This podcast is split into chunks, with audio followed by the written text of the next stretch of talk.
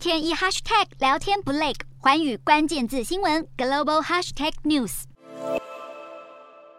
本期的新闻评论，我们聚焦在美国国会议长裴洛西访问台湾的新闻事件。美国国会议长亲自访问台湾，无惧中国的言辞警告，在全球高度关注下，坚定表达对台湾民主的支持。全世界其实都很关心台海是否会因此而出现军事冲突。不过，从美国白宫的声明来看，拜登政府已经定调行政部门支持国会独立决定的态度。但是，此次行程是议长的个人决定，重申国会访台并不违反行政部门对于一个中国政策的立场。美中之间的关系也不会因此改变。试图透过这样的声明来缓和中美之间的紧张局势。拜登团队除了强调行政权不会干涉司法权的宪政体。体制限制之外，白宫还主张，过去已经有前议长金瑞气二十五年前访问台湾的案例，要求北京不要过度反应。可是强调过去已有案例，要求中方冷静的呼吁，恐怕很难真的缓和裴洛西访台对中美关系所造成的负面冲击。因为时空环境大不相同，而中美关系也早已不可同日而语。确实，二十五年前，美国前议长共和党籍的金瑞气，在第一次台海危机之后，用访问台湾的行动来表达力挺台湾民主的态度。可是，二十五年过去，美中台的三边关系随着时空条件的变化，已经出现了截然不同的局势。首先，我们说，二十五年前金瑞气议长访问台湾之前，事实上他先拜访了北京，而且在当时中国领导人江泽民面前，直接明白地表示，美国对于单方面改变台湾海峡现况是绝对不会坐视不理，甚至直言美军对台海的准备就像刀放在刀鞘里，随时可以出手。强势甚至带有威吓的态度背后，根据的是二十五年前中美之间军事实力有着巨大差距。当时的中国解放军在各项装备和建制方面都还处于发展的阶段，实力远不如今日。以海军为例，近十年才出现航空母舰，在二十五年前，事实上海军的军力无法在第一岛链之内跟美军来做抗衡。而目前中国大陆引以为傲的北斗星导航系统，也是在两千年之后才逐步发展成型的产物。相较之下，美国的军事实力在二十五年前明显的具有宰制力，加上中国当年急需西方企业进入中国市场，协助中国经济发展。以及中国民间对于美国普遍存在好感，整体而言，中国从上到下对于中美交流的期待，在当年处于上升阶段。因此，中美关系就算出现了歧见，甚至金瑞期议长强势的警告北京当局，当年的中国政府也必须忍耐，甚至是吞忍下去。可是二十五年过去了，中国领导人已经不再是当年韬光养晦的江泽民或者是胡锦涛，而是一再强调中国已经崛起的习近平。现在的中国在经济的实力或者在军事的现代化程度上，不仅远远超过二十五年前的水准，甚至跟美国的差距已经都不再是遥不可及的距离。短期之内，或许中国在军事实力上仍然不能直接挑战美国，可是如果只看现在，恐怕就会忽视中美之间的交流不再是善意的上升，而是具有敌意的向下趋势。在敌意螺旋导致中美关系持续恶化的情况下，裴洛西的访台行程恐怕只会造成中美关系加速的探底。从台湾的角度来看，中美关系恶化会让台湾在尽量不挑衅的情况之下，勉勉强维持两岸民间交流现况的方式，也可能因为中美之间恶意快速上升而失去了仅存的操作空间。对于中小企业来说，对一般民众来说，或许冲击会更为巨大。